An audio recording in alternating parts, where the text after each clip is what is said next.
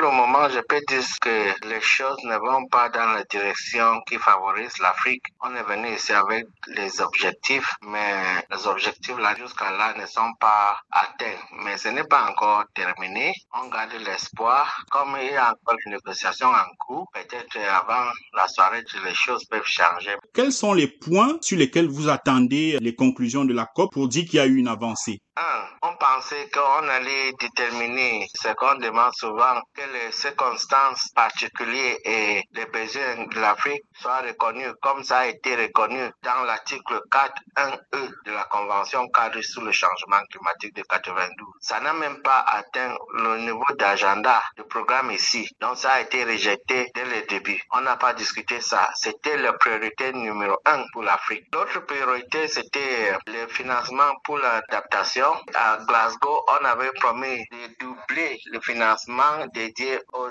adaptations. Jusqu'à là, on n'a pas même abordé ces questions ici. Troisièmement, le financement pour les pertes de dommages. On croyait qu'on allait avoir un financement. Qu'est-ce qu'on a eu? C'est une décision de commencer le processus pour tirer la conclusion vers 2024. Même l'ambition des pays du Nord pour diminuer les gaz à effet de serre n'a pas été aussi abordée en tant que tel. Donc, à la fin, on a quitté Glasgow avec plus d'espoir qu'ici. Qu'est-ce qui explique, selon vous, que les pays riches soient autant réticents à satisfaire l'agenda des pays en développement qui souffrent des effets de ce changement climatique Les enjeux géopolitiques sont là. Ils sont en guerre en Ukraine et la Russie. Ils dépensent leur argent là-bas. Et je crois que ce changement climatique n'est plus leur priorité. Les pays développés, surtout en Union européenne, ils ont réouvert les usines de charbon et malgré le fait qu'ils avaient promis de diminuer ou bien de fermer tout ça. Nous avons vu que les pays développés n'ont que leur intérêt.